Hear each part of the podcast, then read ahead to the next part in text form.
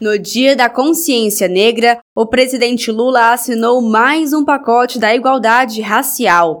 No documento constam programas nacionais, titulações de territórios quilombolas, bolsas de intercâmbio, acordos de cooperação, além de grupos de trabalho interministeriais.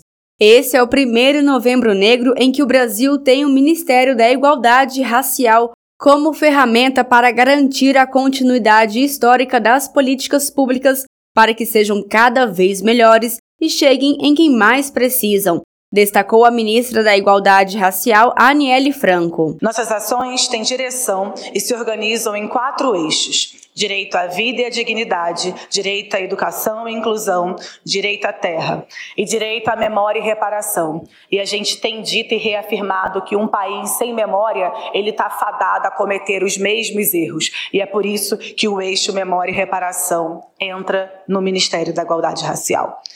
Quando me perguntam qual é a prioridade do Ministério, presidente, eu sempre digo que é vida digna para todas as pessoas.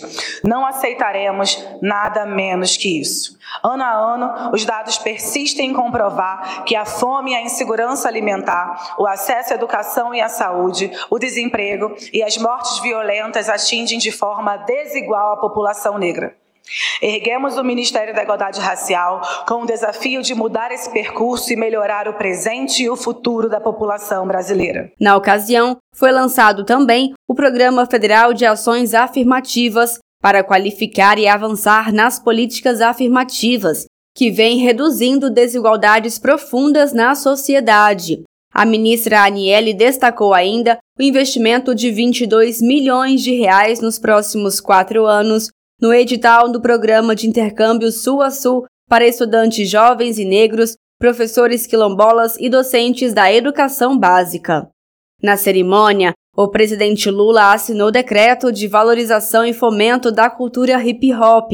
Neste decreto, reconhece o hip hop como manifestação da cultura nacional e estabelece as diretrizes nacionais para ações de valorização e fomento da cultura hip hop.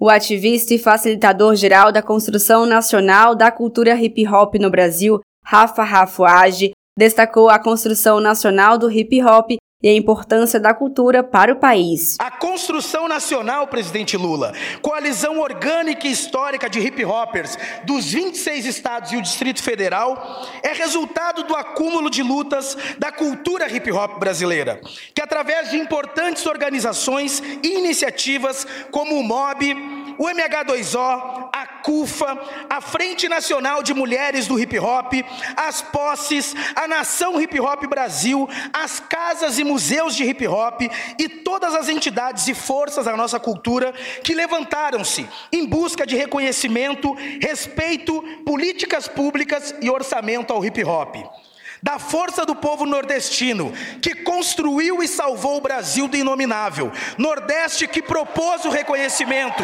como patrimônio material da cultura hip hop ao IFAM, a luta do sul brasileiro enfrentando a xenofobia, misoginia e o racismo, que deu início a essa coalizão histórica e propôs esse decreto presidencial. Salve as nossas ministras Margarete e Aniele.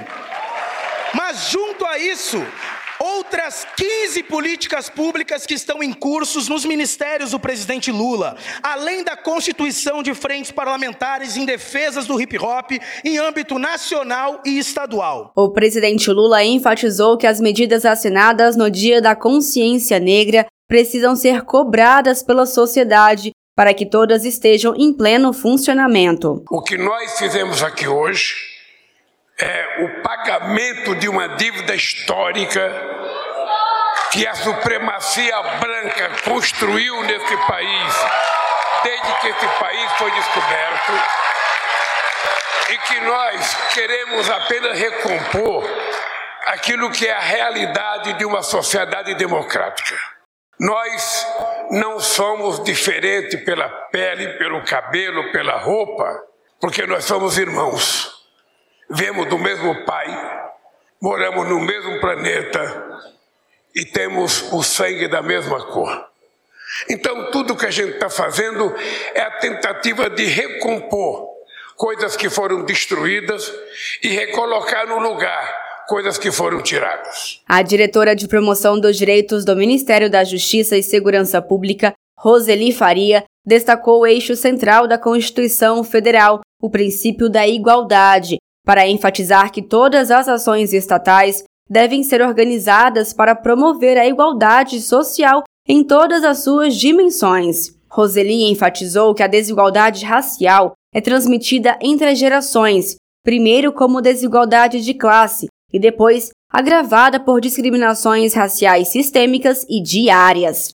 A Constituição Federal também foi destaque na fala da deputada federal Benedita da Silva, do PT do Rio de Janeiro, que ressaltou a importância da volta do presidente Lula ao governo federal. Mas o que muita gente não sabe é que o que está escrito na Constituinte sobre a questão dos quilombos, dos negros, de negra, das mulheres, tem assinatura de Luiz Inácio Lula da Silva, constituinte comigo e com o Paim.